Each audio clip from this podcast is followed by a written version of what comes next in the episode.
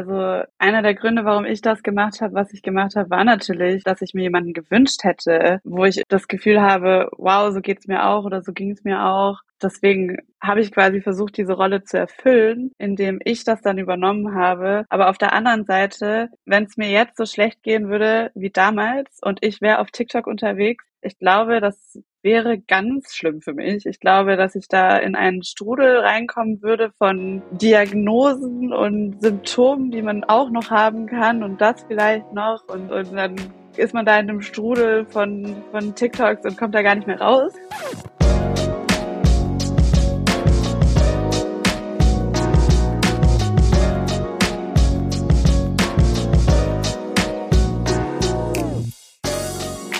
In Deutschland sind rund ein Viertel der erwachsenen Bevölkerung von psychischen Erkrankungen betroffen. Trotzdem sind psychische Leiden wie Depressionen oder Angststörungen oft immer noch ein Tabuthema. Das ändert sich aber langsam und es wird immer offener über mentale Gesundheit gesprochen. Ein Ort, an dem diese Veränderung ganz deutlich zu spüren ist, sind soziale Medien. Auch meine heutige Interviewpartnerin, Jennifer Verona, hat lange Zeit persönliche Einblicke in ihr Leben mit Borderline auf Instagram geteilt. In dieser Episode erklärt die Autorin und Grafikdesignerin, wie es dazu kam, dass sie ihre persönlichen Erfahrungen so öffentlich geteilt hat. Sie erzählt über die Vorteile des Ganzen, aber auch darüber, warum sie sich letztendlich aus der Instagram-Öffentlichkeit zurückgezogen hat.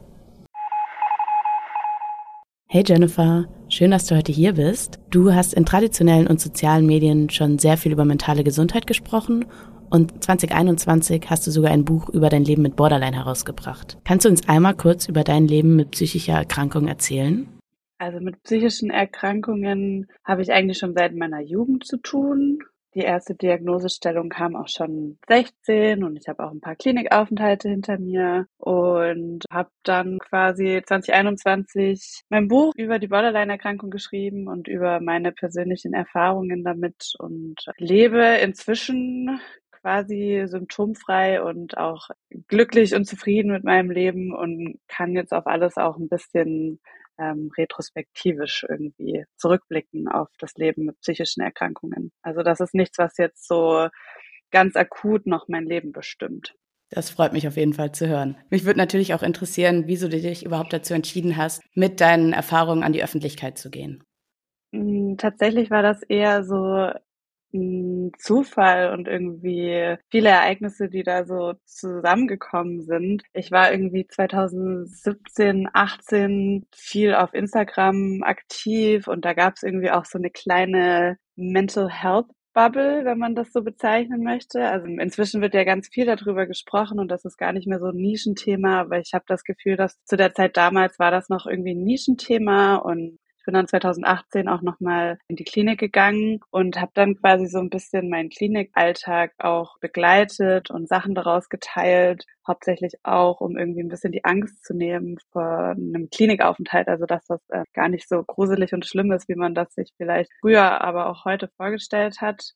Und damals war es auch so, dass ich auch durch äh, zufällige Umstände mit äh, die Frage vom Bayerischen Rundfunk zusammen ein Format gedreht habe, wo es auch um die Frage ging, muss ich Angst vor der Psychiatrie haben? Und das war quasi mein erster Medienauftritt. Und das erste Mal, dass ich über meine persönliche Erfahrung und meine Erkrankung gesprochen habe. Und ich hatte auch das Gefühl, dass es ab dem Zeitpunkt gab es auch so kein Zurück mehr. Also das kann man ja nicht wieder zurücknehmen und sagen, ah nee, doch nicht. Ähm, und habe dann irgendwie gemerkt, aufgrund der großen Resonanz, die ich bekommen habe, wahnsinnig viel Feedback, nicht nur von Leuten aus meinem Umfeld, sondern auch von wildfremden Leuten, die irgendwie so froh waren, dass ich darüber gesprochen habe und dass überhaupt jemand ehrlich und offen mal darüber spricht, was es bedeutet, psychisch krank zu sein oder was es bedeutet, in eine Klinik zu gehen, dass ich da dann irgendwie so die Motivation und das Gefühl hatte, dass ich das auch weiterhin tun möchte, also weiterhin darüber sprechen möchte. Und das habe ich dann eben ähm, viel auf Instagram gemacht und mit dem, die Frage, also mit dem Video, was da veröffentlicht wurde, sind natürlich auch andere Medien auf mich aufmerksam geworden und dann war das wie so ein Stein, der ins Rollen gebracht wurde. Und daraufhin sind andere Formate gefolgt, daraufhin habe ich eine Kolumne geschrieben, daraufhin habe ich mein Buch veröffentlicht. Und gab es dabei auch Themen, wo du von Anfang an ganz klar gesagt hast, so darüber möchte ich öffentlich nicht sprechen? Ich bin auf jeden Fall ganz froh, dass das so ein bisschen intuitiv passiert ist, weil ich das war ja schon sehr, also ich habe ja keine Medienerfahrung, ich habe ja kein Medientraining gemacht oder sowas. Also bin da ja eher reingestolpert und habe nach bestem Wissen und Gewissen irgendwie mich da durch diese Öffentlichkeitsarbeit bewegt und bin im Nachhinein auch sehr froh, dass ich da wohl intuitiv ganz gute Entscheidungen getroffen habe. Natürlich habe ich aus meinem Leben Sachen erzählt, natürlich habe ich von meinen persönlichen Erfahrungen erzählt. Das fand ich auch wichtig und richtig. Aber ich wollte nie irgendwie in den Vordergrund stellen, zum Beispiel, welche Ursachen meine Erkrankung hat oder was meine persönlichen Traumata sind oder was meine persönlichen Trigger sind, weil das alles natürlich sehr intime Sachen sind und weil es im Endeffekt, und das wusste ich von Anfang an, nichts zur Sache tut. Also es geht ja um das Leben mit psychischen Erkrankungen, dass es das gibt. Und dass das so individuell ist wie auch die Ursachen, ist ja irgendwie klar. Und ich möchte keine Sensationsgeschichte erzählen. Also ich möchte nicht den Leuten irgendeine Art von Befriedigung geben, indem sie eine reißerische Geschichte zu hören bekommen. Darum geht's nicht. Weil ich finde, das lenkt dann auch ab von der Tatsache, dass wir eben allgemein über den Umgang mit psychisch kranken Menschen in der Gesellschaft oder in der Öffentlichkeit sprechen müssen. Und da habe ich auf jeden Fall von vornherein immer irgendwie eine klare Grenze gezogen und natürlich klar auch Personen aus meinem Umfeld, sei es Familie oder Freunde und Freundinnen, die haben dann natürlich auch gar nichts verloren in der Öffentlichkeit, sondern ich habe mich entschieden, in der Öffentlichkeit darüber zu sprechen und deswegen möchte ich den Blick dann auch auf mir behalten. Was waren denn so typische Inhalte, die du gepostet hast? Wie vorhin äh, schon angesprochen, so vor allem dieses Kliniktagebuch hat viel Raum eingenommen, weil da dann auch viel Interesse war für die einzelnen Sachen, die es da so gibt, von denen man irgendwie noch nie gehört hat. Also man stellt sich ja vor, man bricht sich irgendwie ein Bein und dann geht man ins Krankenhaus und dann weiß man, dass man da wahrscheinlich, dann wird man geröntgt und dann kriegt man einen Gips und dann geht man nach Hause und muss das irgendwie ausheilen. Das, das kann sich irgendwie, glaube ich, jeder und jede vorstellen. Aber wenn man wegen einer psychischen Erkrankung ins Krankenhaus Krankenhaus geht, dann weiß man, glaube ich, manchmal gar nicht, was da eigentlich dann so passiert. Und ich glaube, das war lange Zeit auf jeden Fall großer Inhalt von mir, da irgendwie über die einzelnen Therapieformen zu berichten oder überhaupt über den Stundenplan und Alltag von, von so einem Kliniktag. Ja, und ansonsten habe ich quasi eine Zeit lang auch so Therapieblumen gemacht. Also ich habe für meine letzte ambulante Therapie, die ich letztes Jahr abgeschlossen habe, habe ich mir jede Woche nach jeder Stunde quasi einen Strauß Blumen gekauft. So als kleines Geschenk an mich selbst und als kleine Konditionierung, dass ich quasi so eine anstrengende Therapiestunde, wie sie manchmal war, mit was Positivem verbinde. Und habe das quasi auch so in meinen Instagram Stories dokumentiert und fand das dann auch immer ganz schön, wenn andere Leute mir Fotos geschickt haben oder geschrieben haben, dass sie sich auch Blumen kaufen nach ihrer Therapiestunde. Und irgendwie glaube ich, dass mein Anspruch immer war zu zeigen, so das Leben ist äh, total lebenswert trotz psychischer Erkrankung, trotz chronischer Erkrankung auch. Und gleichzeitig auch zu zeigen, dass es total multidimensional ist. Also dass es nicht nur alles total schlecht ist, sondern dass Dinge auch gut sein können und dass meine psychische Erkrankung, wie ich sie erlebe, auf meine subjektive und individuelle Art mein Leben einschränkt, aber manchmal eben auch bereichert. Und würdest du sagen, dass das öffentliche Teilen auch Vorteile für dich hatte? Schön war auf jeden Fall irgendwie so ein Gefühl von Gemeinschaft. Also es hilft natürlich zu hören und zu sehen, wenn andere Leute sagen, wow, mir ging es auch so oder ich kann dieses Gefühl teilen oder ich habe ähnliche Erfahrungen gemacht und gleichzeitig auch so diesen Schleier von Vorurteilen und Stigma, das wird irgendwie so weniger, indem man darüber spricht, als ob es ganz normal, also es ist ja auch normal, aber indem man ganz normal darüber spricht, macht das eben auch noch normaler und nimmt dem so dieses Furchteinflößende und weil so psychische Erkrankungen sind total oft auch mega einsam und es ist ja auch leider so, dass wenn Menschen nicht über ihre psychischen Erkrankungen sprechen, jetzt nicht in der Öffentlichkeit, sondern allgemein, das immer alles nur für sich behalten, dass das eben manchmal auch ganz schlecht enden kann. Und deswegen hatte das auf jeden Fall auch Vorteile. Und wie gesagt, das hauptsächliche Gefühl von Gemeinschaft, was ich empfunden habe, dass man nicht alleine damit ist, was man so erlebt in seinem Leben. Du hast jetzt viel über Gemeinschaft gesprochen. Hast du auch wirklich Freundschaften daraus gezogen? Also von Leuten, die dich vielleicht angeschrieben haben oder mit denen du über deinen Online-Auftritt in Kontakt gekommen bist? Ich würde sagen ja, aber vielleicht auch gar nicht hauptsächlich, weil man das gleiche Krankheitsbild teilt, sondern einfach, weil man zueinander gefunden hat, so Instagram Mutuals, wie man es äh, so nennt, dass man dann sich gegenseitig folgt und so vom Leben mitbekommt und dann da schon irgendwie auch äh, eine Art von Freundschaft entsteht. Würde ich schon sagen, ja. Das ist auf jeden Fall schön. Ich muss dich jetzt auch fragen, was gab es denn für Nachteile für dich, dadurch, dass du damit so öffentlich umgegangen bist?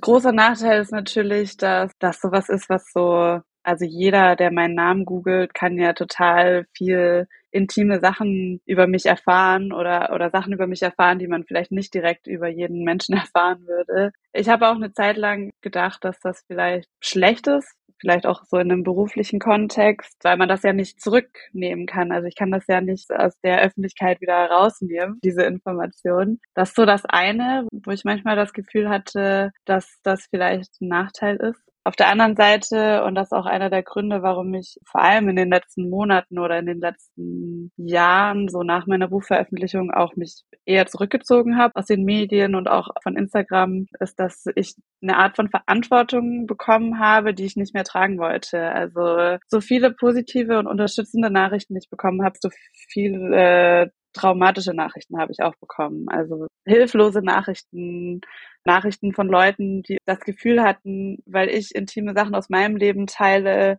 dass wir befreundet sind oder dass die mir nahestehen und dass sie mich kennen und dann mir ihre Lebensgeschichten erzählen oder mich um Hilfe bitten, mich um Ratschläge fragen, aber in einem Ausmaß, was ich natürlich auch gar nicht handeln kann. Also nicht nur, dass ich eh gar keine Ratschläge gebe, psychologisch erst recht nicht, ich bin ja auch keine Fachperson, aber auch Menschen, die mich gefragt haben, wo ich Therapie gemacht habe und bei welchen TherapeutInnen ich war. Und das kam in einer Masse, dass ich das irgendwann nicht mehr ertragen konnte. Irgendwann habe ich gemerkt, das geht mir zu nahe, weil ich habe diese Nachrichten natürlich alle gelesen, aber das sind Geschichten, die mich nichts angehen und die ich auch nicht hören möchte. Das ist zu viel Ballast, der mir da aufgeladen wird, als wildfremde Person vor allem. Und in dem Kontext, also parasoziale Beziehungen ist ja das Wort dafür, was quasi entsteht, wenn man einer Person irgendwie folgt, sei es auf Social Media oder irgendwelche Personen des öffentlichen Lebens. Und das, wie gesagt, war einer der Gründe, weil das so dauerhaft und in so einer Masse kam, dass ich das nicht mehr wollte. Und ich muss auch ehrlich sagen, seitdem ich mich zurückgezogen habe, ist das auch weniger geworden. Also die Leute haben schon das Gefühl gehabt, je mehr ich aus meinem Leben teile, desto mehr können sie versuchen, ihre Geschichten bei mir abzuladen. Okay, aber es freut mich ja, dass es jetzt anscheinend durch deinen Schritt zurück auch etwas angenehmer wieder für dich geworden ist.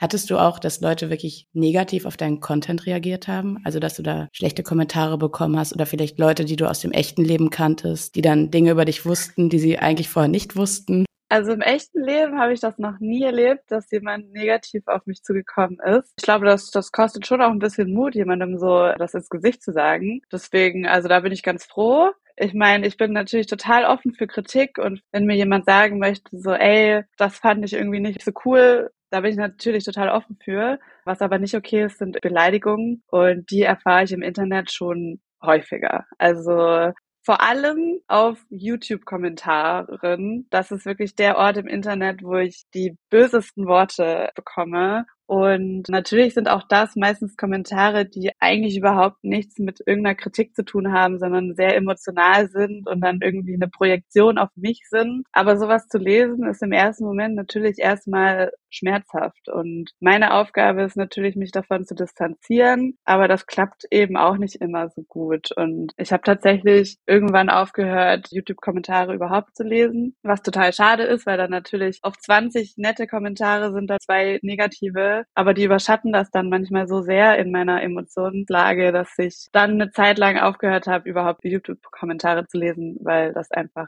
zu belastend war und Menschen wirklich, wirklich gemein sein können. Und wie gesagt, also es liegt dann an mir natürlich, das zu differenzieren und mich davon abzugrenzen und zu verstehen, dass das nichts mit mir persönlich als Person zu tun hat. Das auf jeden Fall. Was hältst du denn selbst als Person, die auch schon viel über ihr privates Leben geteilt hat, von anderen Influencerinnen oder Content Creatoren, die sehr öffentlich über mentale Gesundheit auf sozialen Medien posten?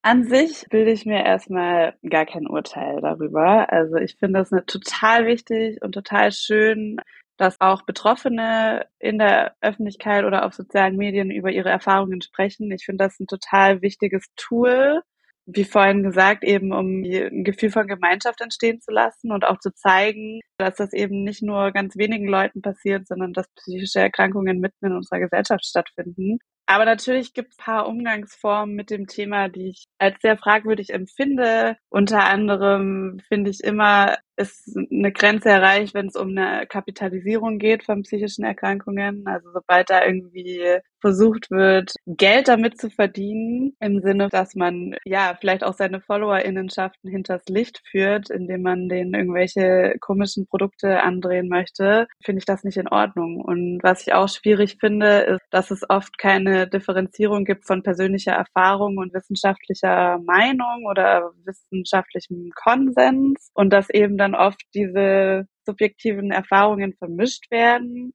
und dass das auch dazu führen kann, dass vielleicht Leute, die das dann sehen, das für voll nehmen und denken, okay, das ist die Wahrheit und die einzige Wahrheit und dann vielleicht selber nicht in der Lage sind, das zu differenzieren oder irgendwie nochmal abzugleichen. Und ich finde, da ist leider alles sehr unkontrolliert und es gibt inzwischen auch so viele Buzzwörter, die man hat, so Trigger oder irgendwie Trauma. Das sind Sachen, die sehr leichtfertig inzwischen durch den Raum geworfen werden. Und vor allem in den letzten Jahren ist mir das aufgefallen, dass immer mehr darüber gesprochen wird, was ich erstmal gut finde. Aber die Art und Weise und wie unkontrolliert und allgemein darüber gesprochen wird, sehe ich als fragwürdig. Also es ist wenig redaktionell betreut und wenn dann irgendwie nur noch die persönlichen Erfahrungen so das bestimmen und aussagen, was es sein soll, dann halte ich das für schwierig. Gleichzeitig halte ich es aber auch für total schwierig, weil ich auch schon oft mit Redaktionen zusammengearbeitet habe und die dann quasi meine Meinung als Betroffene da irgendwie mit reinbringen wollte, was ich sehr zu schätzen weiß. Aber auch eine Redaktion oder ein Medienoutlet hat immer eine Vorstellung davon, wie etwas präsentiert wird. Das heißt, es ist immer ein kuratiertes Bild, was von den Personen quasi bestimmt wird, die dieses Format zum Beispiel machen. Deswegen bin ich da sehr zwiegespalten. Also ich halte es total wichtig, dass es eine redaktionelle Aufarbeitung von dem Thema psychische Krankheit und Gesundheit gibt. Gleichzeitig finde ich es total wichtig, wenn Betroffene auch alleine über ihre Erfahrungen sprechen können und zum Beispiel auf soziale Medien stellen können. Aber ja, das ist auch was, wo ich persönlich noch keine Lösung sehe oder noch keinen Vorschlag habe, wie man das vielleicht besser machen könnte. Es gibt ja auch immer mehr Experten und Expertinnen, die auf sozialen Medien Inhalte posten und auch Informationsarbeit betreiben. Hast du das Gefühl, dass das hilfreich ist? Also wenn das dann wirklich von Fachleuten kommt und nicht von regulären Content-Creatern, die da jetzt vielleicht keine Ausbildung drin haben? Auf jeden Fall finde ich es total wichtig, wenn Leute mit Expertise über Themen sprechen, deren Expertise sie innehaben. Aber ich weiß eben natürlich einen Unterschied macht, ob man so einen klassischen, sagen wir mal, öffentlich-rechtlichen Infopost liest oder ob jemand mit einer emotionaleren Ebene ein Thema vermitteln will. Ich habe auch manchmal das Gefühl, dass es auch ExpertInnen gibt, die auch nicht so kompetent sind, weil nur weil jemand dann vielleicht auch Experte oder Expertin ist, haben die manchmal nicht so eine große Medienkompetenz, dass dann das irgendwie gut rüberkommt oder dass man das Gefühl hat, man möchte denen jetzt gerne zuhören und das ist dann schade, weil die haben eigentlich wichtige und richtige Sachen zu sagen, aber man ist halt da nicht so gecatcht, wie wenn Person XY weiß, wie man ein gutes Video schneidet und dann die Aufmerksamkeit beibehalten kann. Wenn du jetzt zurückblickst, würdest du sagen, dass du dir gewünscht hättest, dass es, als es dir damals so schlecht ging, es mehr Inhalte gegeben hätte wie jetzt gerade? Oder bist du eigentlich froh, dass es damals eben noch nicht so stark thematisiert war auf sozialen Medien und man dann vielleicht auch nicht in diesen dunklen Algorithmus gelangen konnte, der jetzt ja auch eine Gefahr ist? Ich würde sagen, sowohl als auch. Also einer der Gründe, warum ich das gemacht habe, was ich gemacht habe, war natürlich, dass ich mir jemanden gewünscht hätte, wo ich das Gefühl habe, wow, so geht's mir auch oder so ging es mir auch. Deswegen habe ich quasi versucht, diese Rolle zu erfüllen, indem ich das dann übernommen habe. Aber auf der anderen Seite, wenn es mir jetzt so schlecht gehen würde wie damals und ich wäre auf TikTok unterwegs, ich glaube, das wäre ganz schlimm für mich. Ich glaube, dass ich da in einen Strudel reinkommen würde von Diagnosen und Symptomen, die man auch noch haben kann und das vielleicht noch und Hashtag ADHS und dann ist man da in einem Strudel von, von TikToks und kommt da gar nicht mehr raus und denkt, man hat dann 80 Diagnosen gleichzeitig. Da bin ich schon eigentlich ganz froh, dass es das nicht gab. Aber auf der anderen Seite, was es halt zu meiner Zeit, Anführungsstrichen, gab, war natürlich Tumblr. Ne? Und das war jetzt auch nicht der beste Ort im Internet, um mich als psychisch kranke Jugendliche aufzuhalten. Von daher glaube ich, dass es für jede Generation oder für jede Zeitspanne immer Probleme geben wird, mit denen man sich dann da irgendwie rumschlagen muss. Auf jeden Fall. Ich glaube, es ist auch ein Thema, wo wir nicht zu einem ganz eindeutigen Fazit kommen können oder sagen können, das Patentrezept für den perfekten Post ist XY. Willst du dazu noch irgendwas hinzufügen oder sollen wir es einfach dabei stehen lassen, dass es ein wahnsinnig komplexes Thema ist?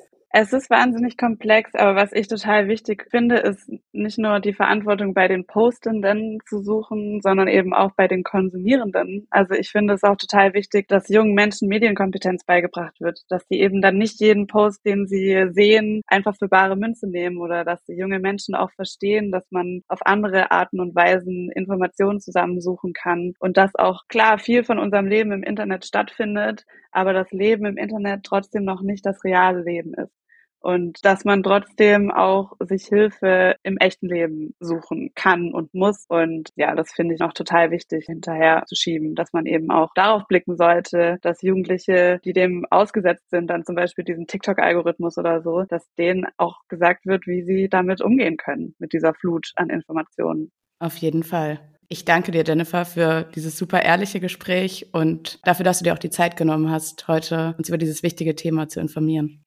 Danke für die Einladung.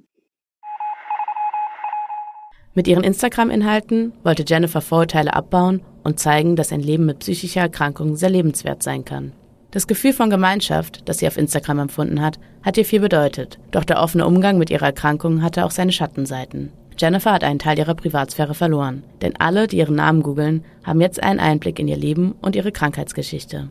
Letztendlich hat die wachsende Verantwortung für ihre Community sie dazu gezwungen, sich aus der Öffentlichkeit zurückzuziehen. Denn die Flut von hilfesuchenden Nachrichten wurde einfach zu überwältigend. Dennoch hält Jennifer es weiterhin für wichtig, dass auf sozialen Medien über psychische Krankheit gesprochen wird. Dabei sollte ihrer Meinung nach aber eindeutig zwischen persönlichen Erfahrungen und wissenschaftlichen Erkenntnissen unterschieden werden.